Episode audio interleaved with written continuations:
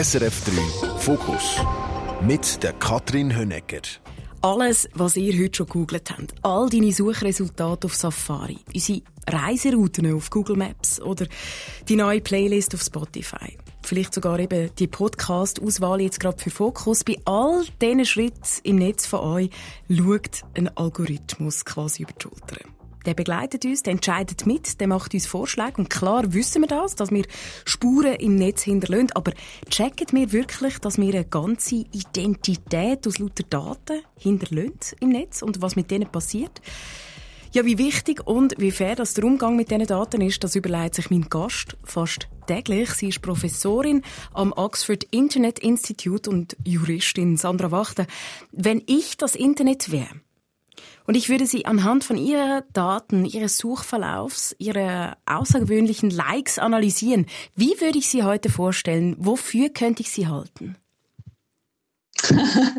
ah, eine, eine sehr gute Frage. Ähm, hm, wahrscheinlich würde man herausfinden, dass ich jemand bin, der sich mit Technologien beschäftigt, der von Technologien fasziniert ist. Äh, wahrscheinlich jemand, der sehr gerne und sehr viel liest und jemand, der viel reist. Hm.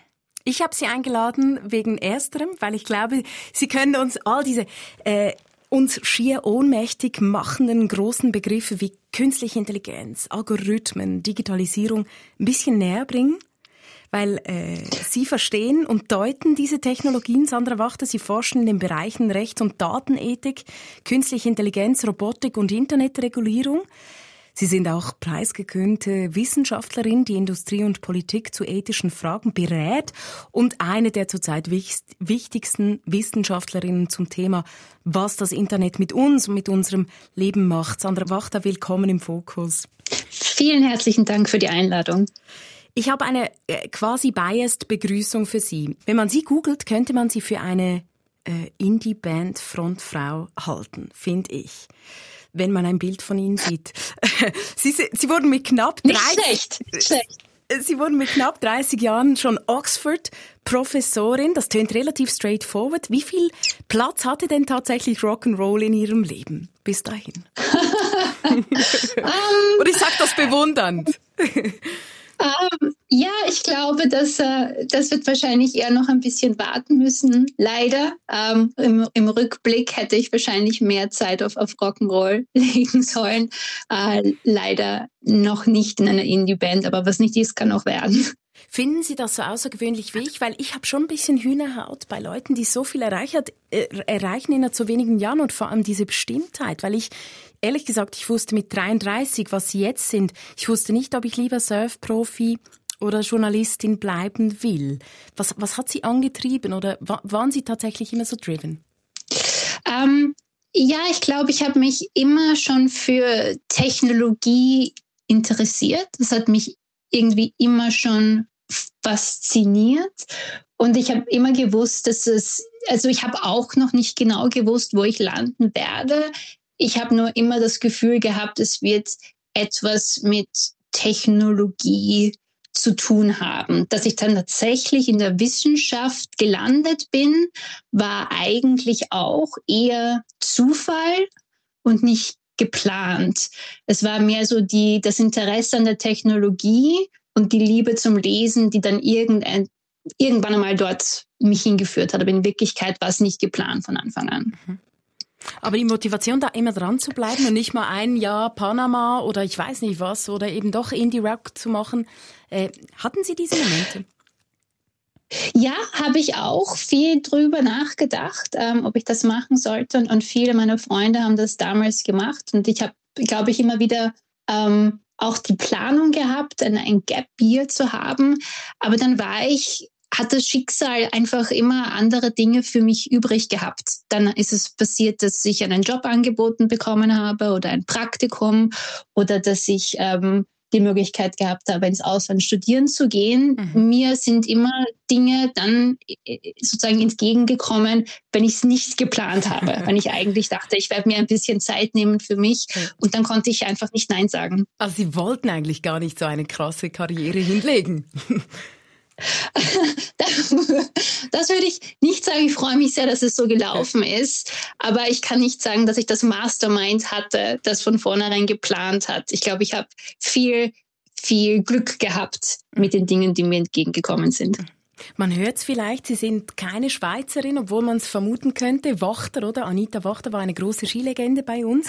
Äh, Sie richtig, sind richtig. Österreicherin und Ihre Großmutter war eine der ersten Frauen an der Technischen Hochschule in Wien. Wie, wie hat Sie das geprägt oder angetrieben? Ja, ich bin eigentlich Deutsch und Österreich. Mein Vater ist aus Deutsch, meine Mutter aus Österreich. Also ich bin äh, äh, man, man kann es vielleicht am Akzent erkennen, es passt nicht ganz österreichisch, es ist auch nicht ganz deutsch-deutsch. Also ich bin auch ein, ein Mix in dem. Aber ja, meine, meine Großmutter war eine der ersten Frauen, die aufs Technikstudium zugelassen worden sind, was ähm, sehr, sehr beeindruckend ist und ist auch ein Mathematikgenie ein, ein, ein großartiges. Äh, da könnte man hoffen, dass das eine Generation überspringt und dann bei mir gelandet wäre, was absolut nicht der Fall ist. Äh, nicht eine Funkenbegabung, wenn es, wenn es um Mathematik kommt, aber sie war tatsächlich jemand, der ähm, sehr einflussreich für mich gewesen ist, weil sozusagen die Idee, dass, dass Mathematik und Technik etwas ist, das von Frauen beherrscht ist, sehr, sehr natürlich gelebt wurde in meiner Familie. Es war ganz klar, ähm, dass das etwas ist, ähm, dass das normal ist unter Frauen sozusagen. Und spannend, oder? Man muss kein Mathe-Genie sein, um im Digitalisierungsbereich Karriere machen zu können. Gerade hier in der Schweiz fehlen massiv viele Frauen im Digitalisierungsbereich, in, in MINT-Bereichen. Was glauben Sie, wie könnte man das lösen? Oder was, was für Auswirkungen hat vielleicht auch diese, dieser Gap? Ja, ich glaube, dass es ein bisschen damit zusammenhängt, dass ähm, traditionell ähm, man Technik oder auch in meinem Fall Juristerei eher noch der, der Männerwelt zuschreibt oder das mit Männern assoziiert und dass man sozusagen ähm, wenn, man, wenn man fragt, wie stellt man sich einen Techniker vor, wie stellt man sich einen Juristen vor, dann würden wahrscheinlich viele Menschen an einen Mann denken. Das heißt, so die Assoziation einer Frau ist noch überhaupt nicht wirklich stark genug ähm, vorhanden. Mhm. Und ich glaube, das, das ist dann einfach, wo man einfach von der, wo man hingetrieben wird in, in, in, in der Gesellschaft oder wo man hingezogen wird oder wo man, wo man sich hinziehen lässt, mhm. ist dann wahrscheinlich eher in, in anderen Bereichen, weil man nicht unbedingt glaubt, dass das ein Forum ist, ähm, das für einen selbst bestimmt ist. Ähm, ich ich habe das Glück gehabt, dass ich, ähm, dass, dass ich aufgewachsen bin, wo diese Idee nicht so war, weil meine Großmutter ganz klar an der Technik unterwegs war. Aber habe das dann natürlich schon noch bei mehr von der Gesellschaft dann irgendwann mal zu spüren bekommen, mhm. dass, dass ich nicht aussehe oder mich anhöre wie, wie jemand, der normalerweise in dem Feld arbeitet. Ah, spannend. Also Sie kommunizieren anders. Haben Sie das gesehen? Ja, ich, ja, ich, ich denke schon, dass es, es, es, es muss so sein. Also ich kann mir zumindest, äh, ich, ich kann nicht mehr abzählen auf, auf beiden Händen, wie oft es passiert ist, dass ähm, wenn mich Leute gefragt haben, was ich beruflich mache und ich habe gesagt, ich, ich äh, bin Juristin im, im, im Tech-Bereich oder ich mache Technologienrecht, die Leute gesagt haben, sie schauen aber gar nicht aus wie eine Juristin oder sie schauen gar nicht aus wie jemand, der im, im, im Tech arbeiten würde. Das hätte ich mir jetzt nicht gedacht. Mhm. Und ich war immer so, aha, warum? Und sozusagen habe mehr so dann von rundherum das Feedback bekommen, dass ich wohl scheinbar nicht so aussehe oder mich anhöre oder, oder bin wie jemand, den man normalerweise erwarten würde in mhm. diesem Bereich.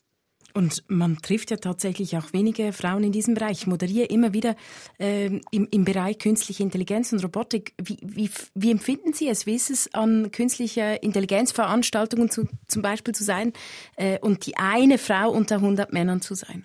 Ich sage jetzt ein bisschen ähm, plakativ. Man, ja, ja. Das, äh, also es ist sicherlich am besser werden das, das muss man auch sagen, hat sich sicherlich viel geändert und da ist ein starker Schwung in die richtige Richtung. Aber ja, kommt durchaus häufig vor, dass man ähm, an, an Tischen sitzt, die in vieler Hinsicht nicht bunt gemischt wird. Also jetzt ist nicht nur Männer und Frauen, sondern einfach auch von, vom Background der Leute und von der ethnischen Zugehörigkeit. Es ist halt oftmals so, dass die, dass die Tische nicht besonders bunt gemischt sind mhm. noch. Und das ist halt leider etwas, ähm, wo wir daran arbeiten müssen, weil sozusagen Technologie ja der Mehrheit der Menschen etwas bringen soll. Aber wenn die Mehrheit der Menschen keine Stimme haben, dann kann das irgendwie nicht funktionieren. Ich möchte zurück in die Zeit, die wir gerade schon ein bisschen angepeilt haben, nämlich als Sie geboren wurden, da gab es noch kein Internet, wie es heute gibt. Was für Erinnerungen haben Sie an die Zeit ohne Twitter, Facebook und Co., an das Aufwachsen? Ich weiß gar nicht, sind Sie in Wien selbst aufgewachsen? Ja, ja, ich bin in Wien, Wien geboren und aufgewachsen. Und ja, ich habe ähm, sozusagen das, das Erwachen von Twitter und Facebook mitbekommen, aber glaube, war damals schon, war, war noch ein Teenager, aber war sicher schon aus der Target Audience draußen. Also, also mit 10, 11, 12 Jahren, mhm. als ich zu alt war, gab es das natürlich nicht. Ähm, und somit die, die Idee, dass man sich mit seinen Freunden und, und Familie ständig so vernetzen kann, ist nicht, ist was Neues gewesen. Also ich hatte meine Freunde und meine Vernetzungen schon ähm, zu, zu dem Zeitpunkt und sozusagen Twitter und Facebook waren dann eher etwas, das dazugestoßen ist. Mhm. Wohingegen ich das Gefühl habe, heute ist sozusagen, sind diese Plattformen ähm, der primäre Treffpunkt für, für, für jüngere Leute oder das, wo man sich schneller zusammenfindet. Also ja, ich glaube, dass sozusagen die, die das Gruppengemeinsamkeitsverhalten in meiner Jugend sicherlich noch anders, als es heute ist. Wie schaute denn das aus? Wie, wie, wie haben Sie sich getroffen? Wie haben Sie mit Ihren Freunden, was haben Sie unternommen in diesem Wien als Jugendliche? Äh, ja, ähm, es ist ganz verrückt, wenn man sich jetzt zurück überlegt, kann man sich gar nicht mehr vorstellen, wie sich irgendjemand mit irgendwem mehr verabreden konnte. Ähm, weil sozusagen, wenn ich mir heute mit jemandem etwas ausmache, dann, ich weiß nicht, sind es 15 WhatsApp-Messages, wo man sozusagen bespricht, wo und wann man sich treffen wird und man ist drei Minuten zu spät oder fünf Minuten zu früh oder solche Dinge. Ähm, als ich aufgewachsen bin, hat man am, am Festnetz angerufen und gesagt, wir treffen uns nächsten Dienstag um vier Uhr dort und dann war halt jeder dort. ähm, und da, da war sozusagen die, die Notwendigkeit nicht mehr wirklich, äh, noch nicht dafür gegeben. Ich kann mich auch erinnern, ich habe mir gar nicht vorstellen können, als ich dann, ich weiß nicht, muss so 13, 14 gewesen sein, als ich das äh, erste Handy bekommen habe, habe nicht mal wirklich verstanden, wieso man ständig mit Leuten kommunizieren müsste. Das ist mir ganz fremd vor gewesen. Und jetzt verstehe ich es doch sehr gut und bin ein, ein, ein sehr, sehr starker Nutzer von, von diesen Plattformen und schätze sie sehr. Mhm. Ähm, vor allem jetzt, wo ich eben weggezogen bin. Aber als ich jünger war, habe ich, war das einfach nicht notwendig. Da war sozusagen das Face-to-Face-Treffen viel mehr das, was man einfach gemacht hat. Mhm. Äh, früher hat man ge auch gezappt im, im Fernsehen, heute klickt und scrollt man sich ja durch die sozialen Netzwerke und auch Mental Health ist äh, ein großes Thema bei Jugendlichen. Äh, wie glauben Sie, wie entwickelt sich das künftig oder wie beobachten Sie das? Ja, äh, es ist, glaube ich, wie mit jeder Technologie. Das sind ähm, gute, gute und schlechte oder gute und, und, und problematische Seiten hier. Auf, auf der guten Seite ist sozusagen soziale Netzwerke fantastisch, dass man mit Freunden und Verwandten, egal wo die am Kontinent, äh, wo auf, der Welt oder auf welchem Kontinent die leben, zusammen sein kann, ähm, sich austauschen kann, Bilder schicken kann, äh, Voice Messages schicken, Videos. Das ist total schön, dass man das sozusagen zusammen dass der Zusammenhalt geografisch nicht mehr, nicht mehr von Geografie abhängt. Mhm. Und auf der anderen Seite ist es natürlich auch so, dass das in einer gewissen Weise ähm, ein Risiko bringt, soziale einen sozialen Druck sozusagen, sich nach außen zu präsentieren und ähm, ein bisschen sozusagen davon abzuhängen, wie andere auf, auf, auf etwas reagieren, das man macht. Und man sieht eben schon in Studien, dass viele Jugendliche ein bisschen einen sozialen Druck spüren, sozusagen sich nach außen zu präsentieren und Fotos zu posten und dann ständig danach zu schauen, ob das jemand liked oder disliked oder was die Menschen kommentieren darauf und sozusagen mhm. das Selbstbewusstsein ein bisschen sehr stark dann verbunden wird mit dem, was man auf diesen Plattformen macht. Und das kann natürlich dann zu einem sozialen Druck führen, der dann eher auf der negativeren Seite ist. Das heißt, man muss irgendwie versuchen, einen, einen Mittelweg zu finden, wo man ja, Menschen erlauben kann, zusammen zu sein, aber Menschen davor bewahrt, ähm, zu sehr abhängig ähm, im weitesten Sinne von dieser Technologie zu sein. Ich habe Sie auf nicht allzu vielen äh, Plattformen entdeckt, außer LinkedIn oder Twitter, äh, zumindest offiziellerweise nicht. Privat sehr wenig über Sie bekannt. Haben Sie bewusst wenig Infos über sich äh, im, im Netz oder sind Sie da wenig präsent bewusst? Ja, ich glaube, das ist ein, äh, das kommt mit dem Beruf. Ähm, einfach. Ich glaube, ich bin, ich bin erst so 2017 oder so äh, Twitter beigetreten. Ähm, aus beruflichen Gründen, einfach weil es eine super tolle Plattform ist, um sozusagen sich mit Leuten zu vernetzen, die ähnliche Dinge machen wie man selbst. Und dasselbe gilt auch für LinkedIn. Ähm, aber sonst, ja, glaube ich, bin ich mehr der, der privatere Mensch. Und ich glaube, das kommt einfach dadurch, wenn man sich sehr, sehr lange mit Datenschutz beschäftigt, dann ist man immer so ein bisschen skeptisch äh, mit dem, was mit den eigenen Daten passieren kann. Das vertiefen wir später noch. Wissen Sie denn eigentlich, was das Internet über Sie weiß? Also man kann ja zum Beispiel äh, Daten verlangen, auch bei Tech-Konzernen. Haben Sie das schon mal gemacht?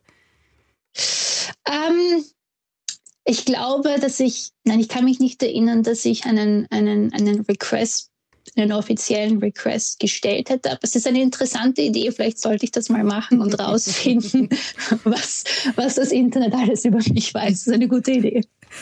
Sie sind ja zurzeit am Institut, am äh, Oxford Internet Institute. Wir sind über eine Remote-Leitung verbunden, eigentlich ein bisschen weiter distanziert, als wir es gerne geplant hätten. Nirgends wird ja so viel und so scharf über Digitalisierung nachgedacht wie da, wo Sie gerade arbeiten, in Oxford. Was, was ist das für ein Groove hinter dieser, ich weiß gar nicht, eine blaue Tür oder eine blaue große Tür, wie Sie eintreten in dieses Gebäude?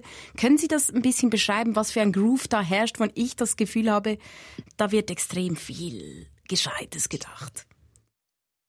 Ähm, es ist fantastisch, dort zu arbeiten. Ähm, es ist, also äh, die, die Art und Weise, wie es aufgebaut ist, ist einfach ganz fantastisch. Also das Institut ähm, hat ähm, Fakultät von jeder erdenklichen Disziplin. Also wir haben Juristen, wir haben Politologen, wir haben Leute von Computer Science, wir haben Philosophen, Psychologen komplett gemischt. Ja. Also nicht wie eine traditionelle Fakultät, wo es zum Beispiel nur Juristen gibt. Und das, was wir halt gemein haben, ist, dass wir uns alle für Technologie interessieren und wie man Technologie einsetzen kann oder nutzen kann, ähm, dass sie etwas Gutes für die Mehrheit der Menschen einfach bringt. Und das ist sozusagen das Ding, was uns äh, verbindet.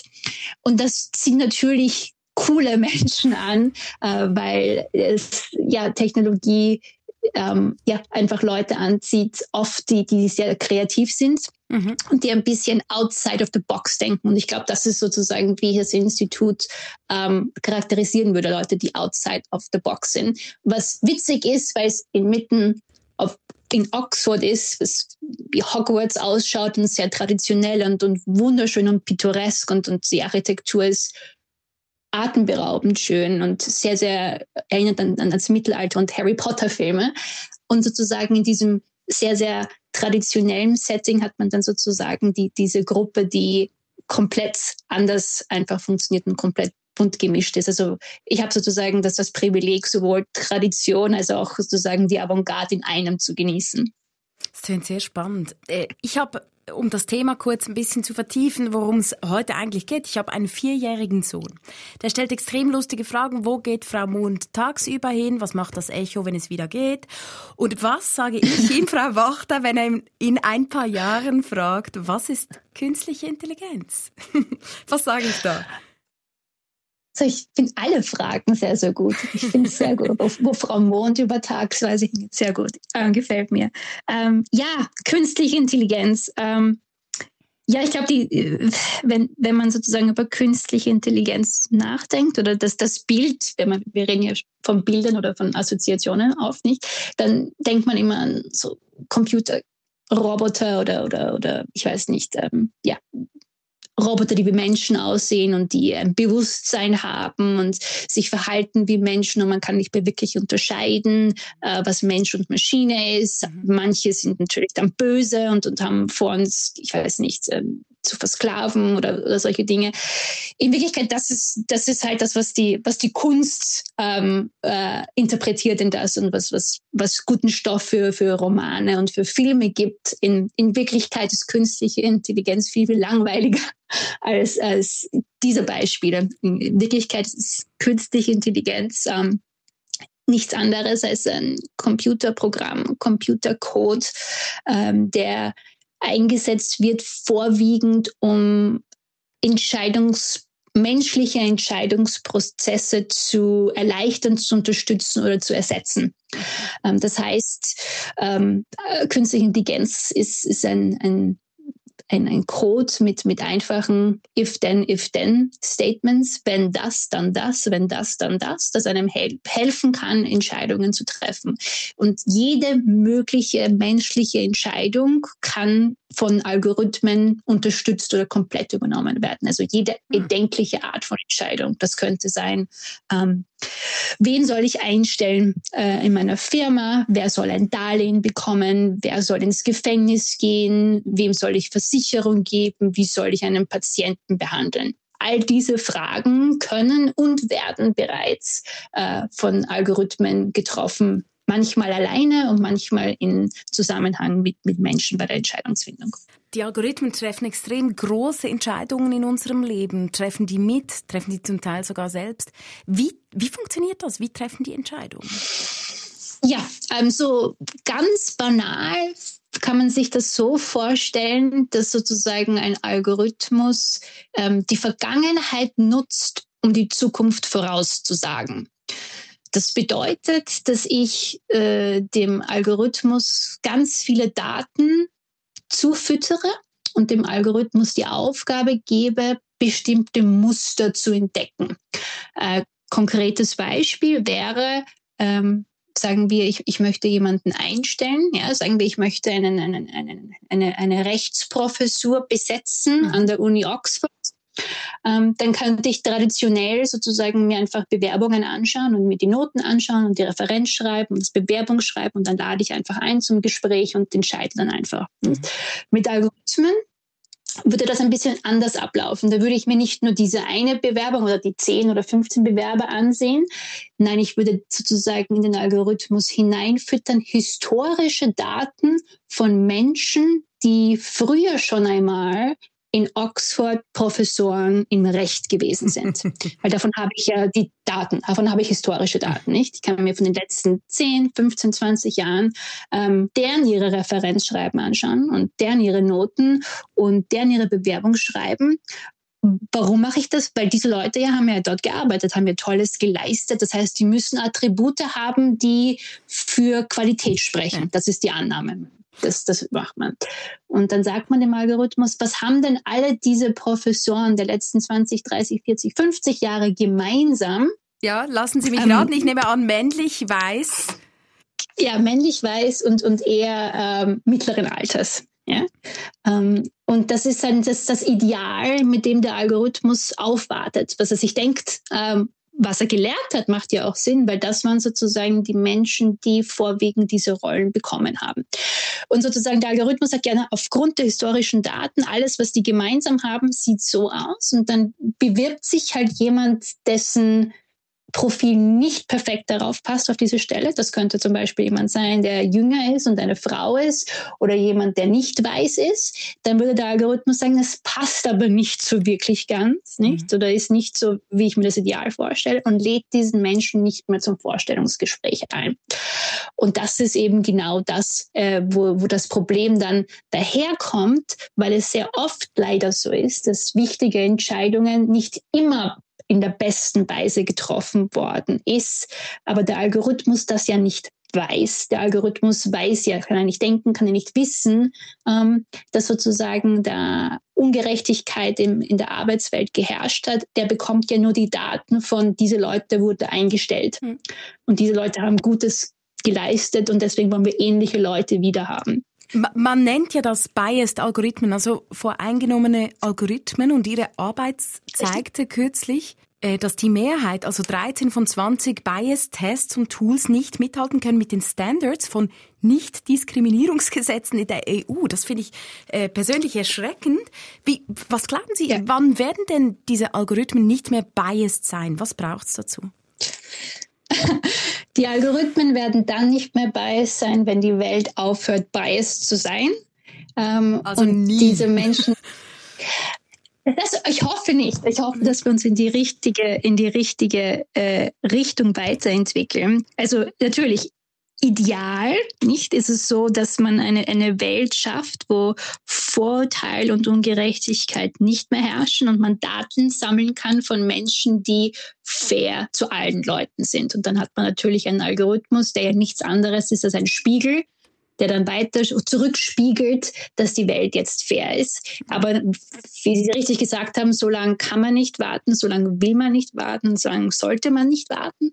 Also muss man neben den Dingen, die man machen muss, um die Gesellschaft zu ändern, sich überlegen, ob die Technik sozusagen uns helfen kann, das zu machen. Und dadurch, dass viele Leute eben wissen, dass ähm, dass dieser Bias besteht, haben sich ganz viele Wissenschaftler überlegt, ob man da testen kann, ob, das, ob der Datensatz oder der Algorithmus unfair ist. Und wir haben uns eben das genauer angesehen ähm, und die, Bias-Tests, die sozusagen entwickelt wurden, um zu schauen, ob alles in Ordnung ist, ähm, ob diese Tests, diese Warnsysteme, so kann man sich das gut vorstellen, dem Antidiskriminierungsrecht in Europa entsprechen. Und wir sind eben drauf gekommen, dass die Mehrheit den Werten und den Grundlagen des Antidiskriminierungsrechts nicht entsprechen. Also zwei Drittel, 13 hm. von 20 entsprechen diesen Vorgaben leider nicht. Ja, das ist happig. Sie haben auch gesagt, viele von uns merken gar nicht, dass sie diskriminiert werden. Jetzt ehrlich gesagt, ich hätte das auch noch nie das Gefühl direkt gehabt. Ich wurde letztendlich sogar bevorzugt. Ich habe gleichzeitig mit meinem Partner Liegestühle ausgesucht im Netz und haben wir äh, gescrollt und die beiden, die, die gleichen Liegestühle. Bei mir kostet er viel weniger als bei ihm. Also, Sehr gut, ja, genau. Ja, aber man merkt ja schlicht nicht, dass irgendein Filter im Netz mitläuft. Und Sie sagen wirklich, also eigentlich werden alle diskriminiert. Auch wenn man das Gefühl hatte, ja, ich, ich, ich, ich habe nicht den Verdacht, dass ich diskriminiert werde. Genau, also ähm, sozusagen, man muss sich vor Augen führen, dass alles, was wir in der digitalen Welt vor Augen geführt bekommen, biased ist im Sinne von, es ist nicht neutral. Es ist nicht so wie, dass wir sozusagen, wenn wir jetzt ähm, äh, alle rausgehen und, und uns sozusagen dieselbe Zeitschrift kaufen, dass wir alle dasselbe sehen, weil wir dasselbe äh, Blatt gekauft haben, mhm. sondern alles, was wir online sehen, ist für uns hergestellt worden, ist für uns ähm, maßgeschneidert worden.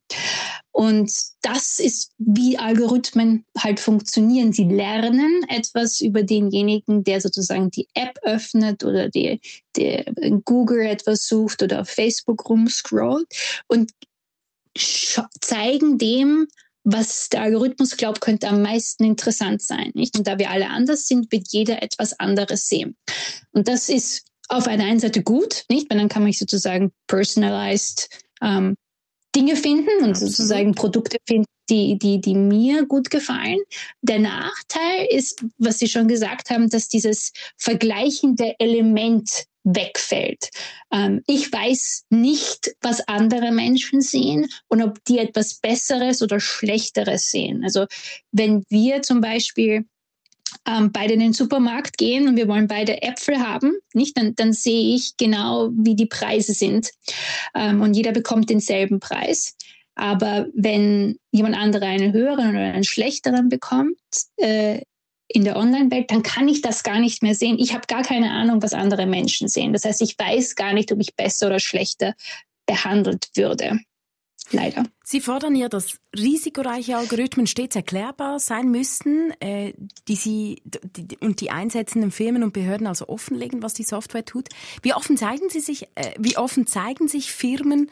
Haben die ein Interesse äh, an, schlicht an meinen Daten oder auch an meinem Schutz? Ähm, ich glaube, es ist beides. Ähm, ich glaube, dass ähm, erstens mal, was mir persönlich wichtig ist, ist zu, sozusagen ein Umdenken ähm, loszutreten, dass das Recht und Regulierung nicht immer äh, als etwas sieht, das sozusagen Technik einschränkt oder nur einer Seite hilft, sondern irgendwie ähm, einen neuen Dialog zu starten, der zeigt, dass gutes Recht in Wirklichkeit jedem hilft. Mhm. Und wenn es sozusagen um Erklärbarkeit geht, dann kann man das da schon sehr gut sehen. Also ich weiß sozusagen, dass jetzt sicherlich Firmen viel offener schon sind, ähm, teilweise ihre Algorithmen erklärbar darzustellen, was sicherlich vor einigen Jahren noch nicht so gewesen ist. Und sozusagen ähm, in, es grundsätzlich so ist, wenn man etwas Neues vorschlägt, ist es meistens nicht so, dass man mit offenen Armen in Empfang genommen wird, sondern man muss Leute anfangen zu überzeugen. Und man muss sozusagen erklären, was man mit ordentlicher Transparenz eigentlich meint. Mit dem, äh, mit dem Erklärbarkeit, da kann für beide Seiten einfach was drinnen sein. Nicht auf, einen Algorithmus zu verstehen, ist interessant und wichtig für den Kunden. Ich möchte wissen, warum ich diese Werbung sehe. Ich möchte wissen, warum ich diesen höheren Preis zahlen muss. Ich möchte wissen, warum ich nicht zum Vorstellungsgespräch eingeladen wurde. Und dieselbe Erklärung ist aber auch für die Firmen wichtig. Die wollen ja auch verstehen und sicher gehen, dass die Algorithmen das Richtige tun. Das heißt, zu verstehen, was da los ist, ist in beider Seiten Interesse. Und ich glaube, dass so langsam wir in die richtige Richtung gehen, dass man Transparenz nicht nur zum Vorteil einer, aber eigentlich beider Parteien sieht. Also ist schon spannend. Tech-Konzerne verfügen ja mittlerweile über so viele Daten, so viel Geld auch, so viel Attraktion. Ich denke dabei an Google Brain zum Beispiel, äh, dass die eigentlich öffentliche Institutionen wie Unis, ETHs überholen. Das Wissen über uns wird quasi mit privatisiert. Wie schätzen Sie das ein? Ja, also das ist ganz sicherlich eine, eine, eine, Sache, wo wir uns klar sein müssen, dass ähm, mit den Daten, die, die gesammelt werden, ähm, dass die einfach sehr, sehr viel über uns aussagen, wo wir uns sozusagen überhaupt nicht mehr klar sind, mhm was sie über uns aussagen. Also sozusagen, wenn mich jemand fragt, äh, wie groß bist du, dann kann ich dem meine Größe sagen und ich kann ungefähr abschätzen, was er damit über mich weiß. Er weiß meine Größe und ist, das war es in Wirklichkeit. Aber wenn er jetzt auch noch Zugang findet zu ähm, meinem Alter und meinem Gewicht, dann kann er schon mehrere Schlüssel über mich ziehen, nicht? Und dann weiß er schon viel mehr über meinen Gesundheitszustand, was natürlich dann sehr, sehr sensitiv sein kann. Und das ist genau das, warum Algorithmen so toll, aber auch so gruselig sind, weil sie so ähm, schnell und akkurat und sehr oft invasiv Dinge über uns lernen können von Daten, die wir als nicht wichtig erachten oder als nicht wichtig genug erachten, ähm, um eine Gefahr darzustellen. Und das ist genau das Problem, dass jedes Mal, wenn ich eine App öffne oder etwas like auf, auf, auf Facebook oder was tweete auf Twitter, dann lasse ich etwas von mir zurück, das der Algorithmus dann nutzen kann, um etwas über mich zu lernen, das primär nichts unbedingt mit dem zu tun hat, das ich hinterlassen habe. Mhm. Also das meist zum Beispiel die Art und Weise, wie ich meine Maus benutze, ob ich das schnell oder langsam mache, da kann ich herauslesen, ob ich zum Beispiel Alzheimer habe oder Parkinsons, einfach nur wie die Maus geführt wird zum Beispiel. Entschuldigung, ja, das wird äh, getrackt? Das, wird, das, das könnte man wissen über mich. das kann man wissen, ja. Okay. Das kann man, das kann man durchaus äh, machen. Und darüber glaube ich, das ist einem nicht wirklich klar. Ähm, Apple arbeitet gerade an einem, an einem, äh, äh an einer Technologie, wo sie mit Facial Recognition Software herauslesen wollen, ob jemand äh, Depression hat zum Beispiel. Das heißt, die Art und Weise, wie wir unsere Muskeln benutzen und die Gestik und, und sozusagen, wie das ganze Gesicht sich bewegt, kann Ausschlüsse geben darüber, ähm, wie es mit unserer mentalen Gesundheit sozusagen ähm, steht. Und niemand würde das annehmen. Auf Facebook, die, die Freunde, die ich habe und den Gruppen, denen ich beitrete, können Ausschluss darüber geben, über meine sexuelle Orientierung, über meine ethnische Zugehörigkeit, über meine Gender-Identität, für wen ich wähle, welcher Religion ich angehöre. Und das nur von Dingen, die nicht unbedingt direkt etwas damit zu tun haben, mit Sexualorientierung oder mit Gender-Identity, sondern einfach nur, was ich poste, was ich like, welchen Gruppen ich beitrete. Und sozusagen, das ist das, das Gruselige daran, dass etwas, das komplett harmlos aussieht, ja natürlich, du kannst meine E-Mail-Adresse haben für die App, dann vielleicht irgendwann mal Ausschluss gibt darüber, ob ich sozusagen Tendenzen habe, äh, depressiv zu sein. Mhm. Ja, wenn ich daran denke, ich, ich bin jetzt gerade kurz mein Handy durchgegangen. Ich meine, ich habe irgendeine Menstruations-App, eine Schwangerschafts-App hat man manchmal auch noch da. Also ich meine wirklich intimste Daten. also bis ins genau. Innerste, ja. Es, äh, genau, ja man, man fühlt sich ertappt. Ich möchte noch mal kurz zu den Tech-Konzernen zurückkommen. Haben Sie je, äh, jemals ein unmoralisches Angebot gekriegt, um von der Universität äh, an einen Tech-Gigant in die Forschungsabteilung zu wechseln?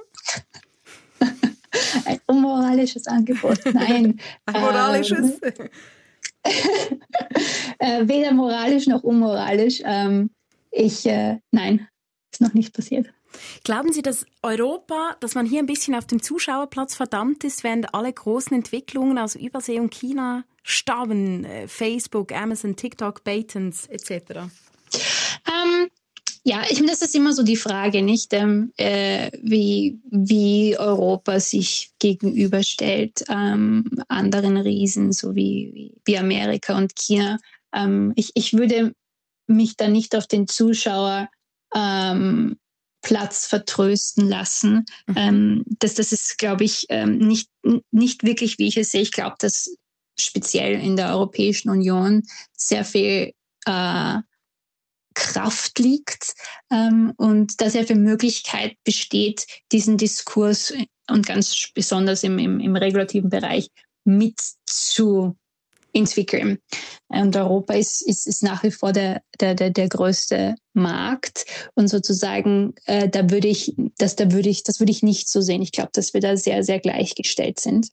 Ich möchte äh, noch mal kurz zu den Übernahmen zu sprechen kommen, aber nicht die von Ihnen, sondern äh, Elon Musk zum Beispiel oder auch Leute wie Donald Trump, die wollen, dass Twitter ein Ort für Free Speech ist. Was glauben Sie, muss es das sein oder sind private Unternehmen irgendwie auch verpflichtet, Regeln, ethische Regeln einzuhalten? Das ist so eine gute Frage und ich habe noch nicht mal wirklich eine richtig gute Antwort drauf. Ähm, es, ist, es ist tatsächlich so, dass, dass ich ähm, traditionell juristisch würde man natürlich sagen, dass die, die Grund- und Menschenrechte nur vom Staat ähm, dass der Staat der Adressat ist, nicht? Und sozusagen ein Grund- und Menschenrecht ist mir eingeräumt, damit der Staat mir das Recht frei zu sprechen nicht wegnehmen darf. Ja? Und das sind halt Grund- und Menschenrechte, die geschaffen wurden zu einer Zeit, wo die meiste Macht, und das war damals halt noch so beim, vom, beim Monarchen lag, nicht? Und wo sozusagen ein, ein, ein Misstrauen der Bevölkerung war und dass viele, viele Revolutionskriege dann irgendwann dazu geführt haben, dass man Rechte und Zivilrechte hat, dass der Staat ähm, Privatsphäre schützen muss äh, oder den Rat vielleicht eingreifen darf und äh, die Meinungsfreiheit schützen muss.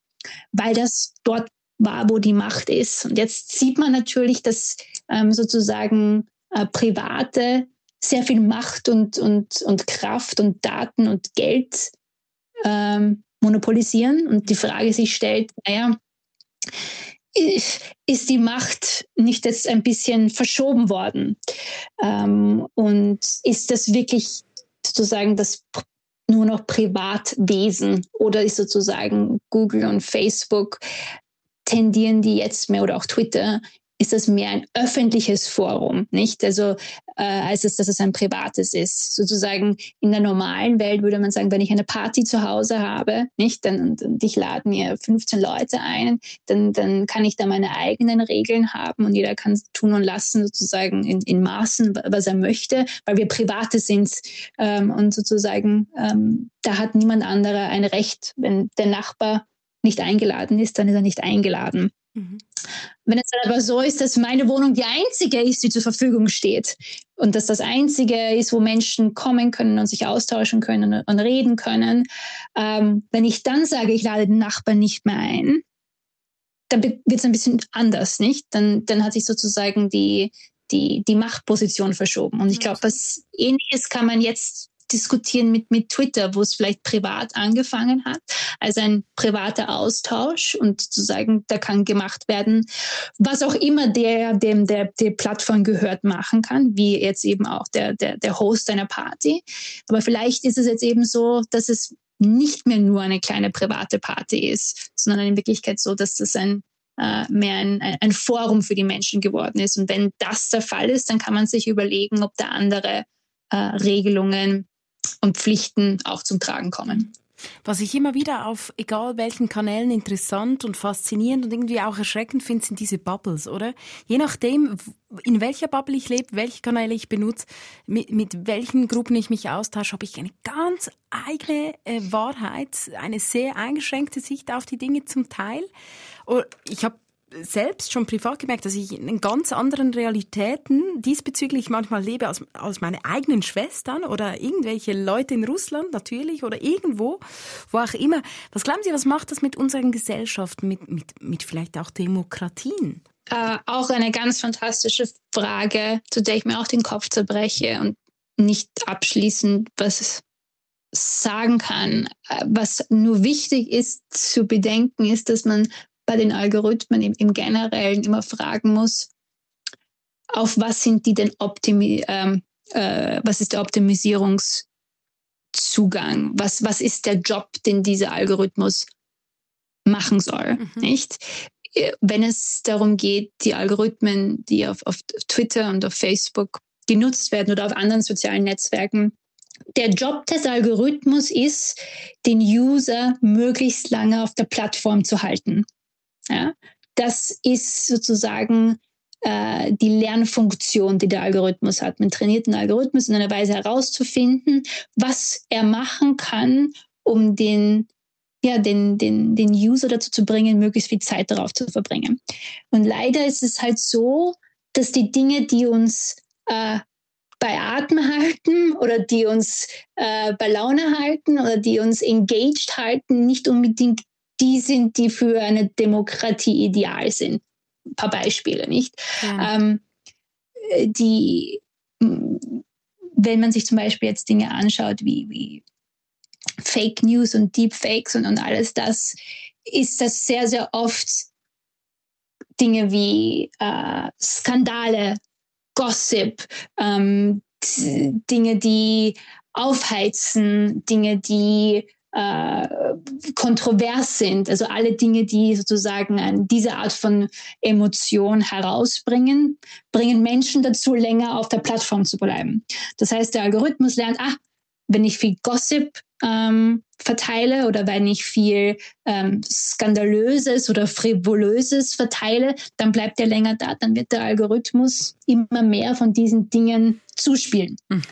Und das ist nicht unbedingt sozusagen die Information, die am wichtigsten für einen Menschen ist. Nicht? Ein Mensch ähm, in einer Demokratie oder im Idealgedanken einer Demokratie geht es ja sozusagen darum, ähm, nicht nur eine Meinung zu hören, sondern viele Meinungen zu hören, Seiten zu sehen, die man noch nicht kannte, Seiten zu sehen, mit denen man vielleicht nicht mal übereinstimmt und in Dialog zu treten.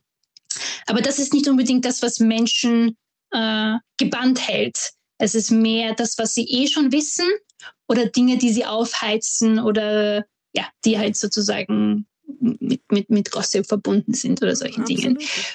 Mir, mir, fällt gerade ein Beispiel noch ein dazu, was ich beobachtet habe in den letzten paar Wochen. Zum Beispiel kam das neue Kendrick Lamar Album raus. Ich weiß nicht, ob das Ihr Musikgeschmack ist. Äh, Rap? Äh, ja. Ja, oh. war, war früher, ja. Und er hat einen äh, Videoclip äh, gemacht, wo er Gesichter morphen ließ, also Deepfake-mäßig.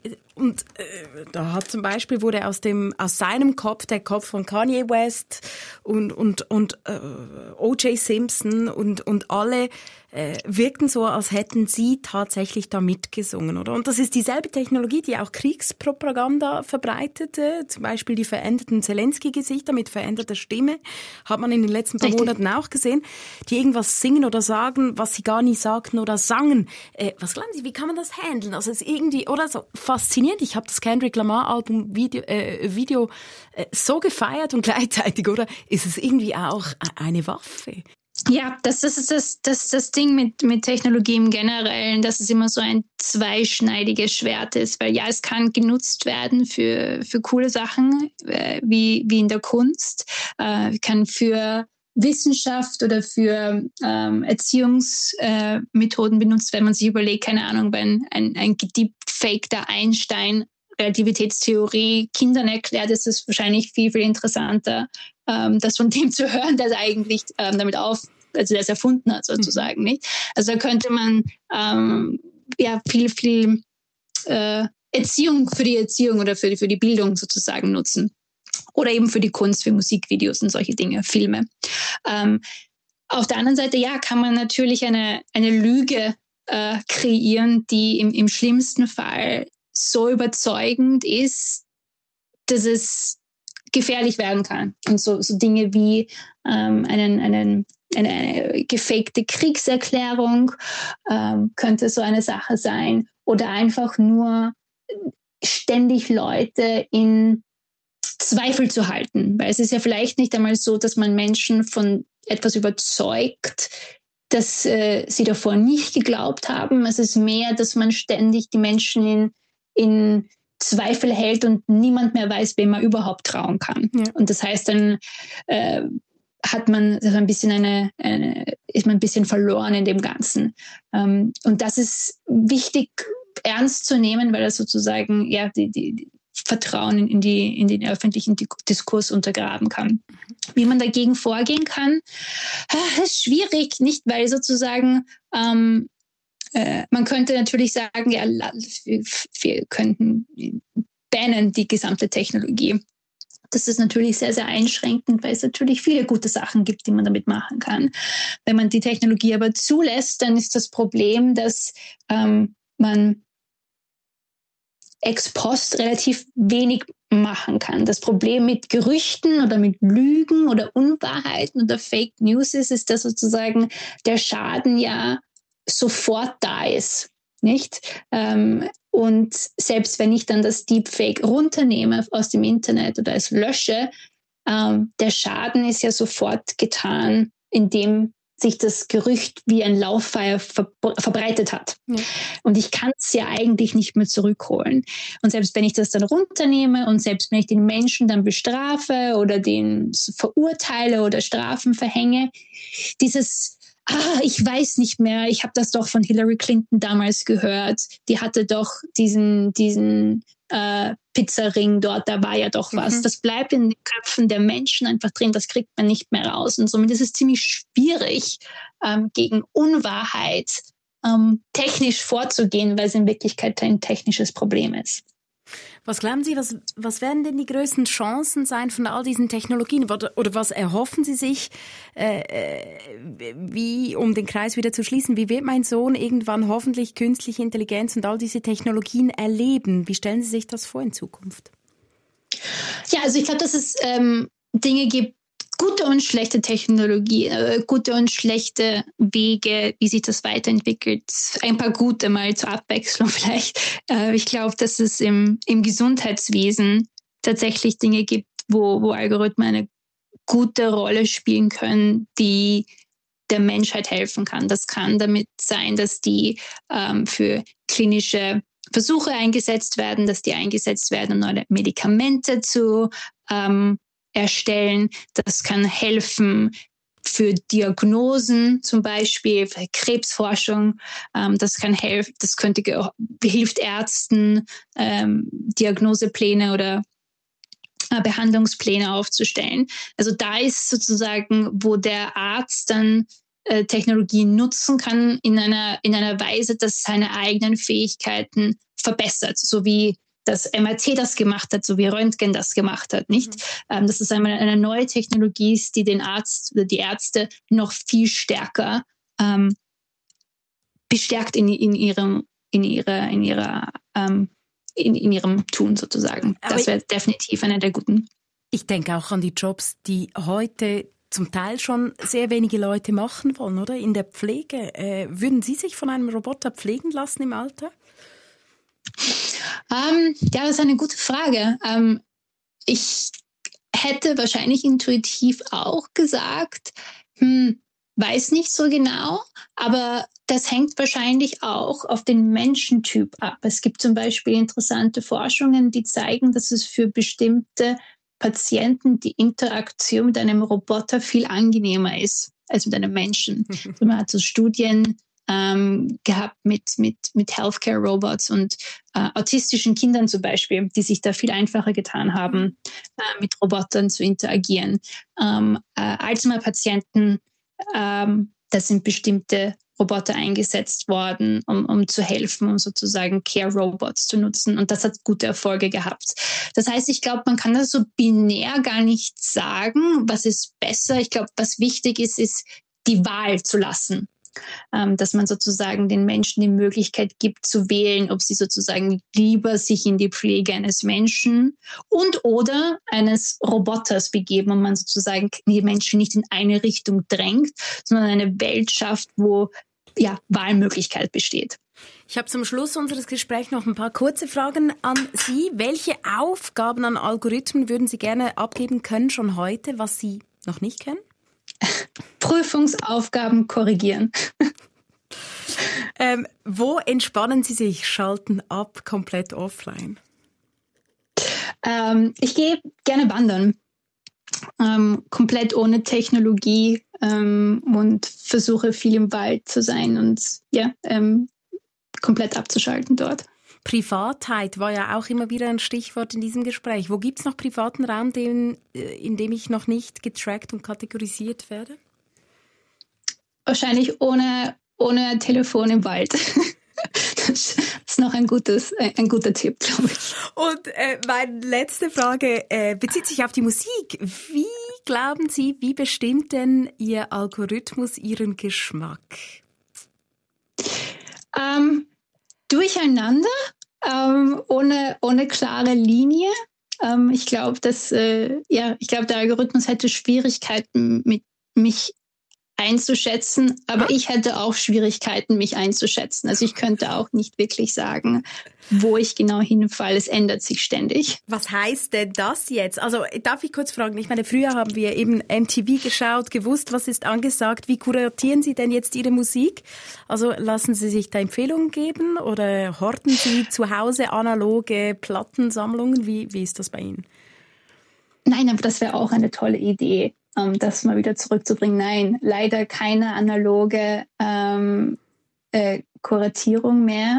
Alles digital. Ähm, ich bekomme viele, viele ähm, Tipps von meinen Freunden, sehr viel von meinem Bruder. Ähm, und ja, ich glaube, das ist das, wo ich, das ist meine größte Quelle. Sie haben auch ein ziemlich äh, buntes Angebot mitgebracht an Musik, die Ihnen wichtig ist. Was wollen Sie hören zum Schluss? Welchen Track? Ähm, wahrscheinlich ähm, von Parov Stella, Cat Groove. Weshalb ist Ihnen dies, dieses Lied wichtig oder was, was für eine Bedeutung hat das für Sie? Ja, das ist äh, eigentlich witzigerweise eines von den Liedern, die mir mein Bruder empfohlen hat, der mein absoluter Lieblingsmensch ist.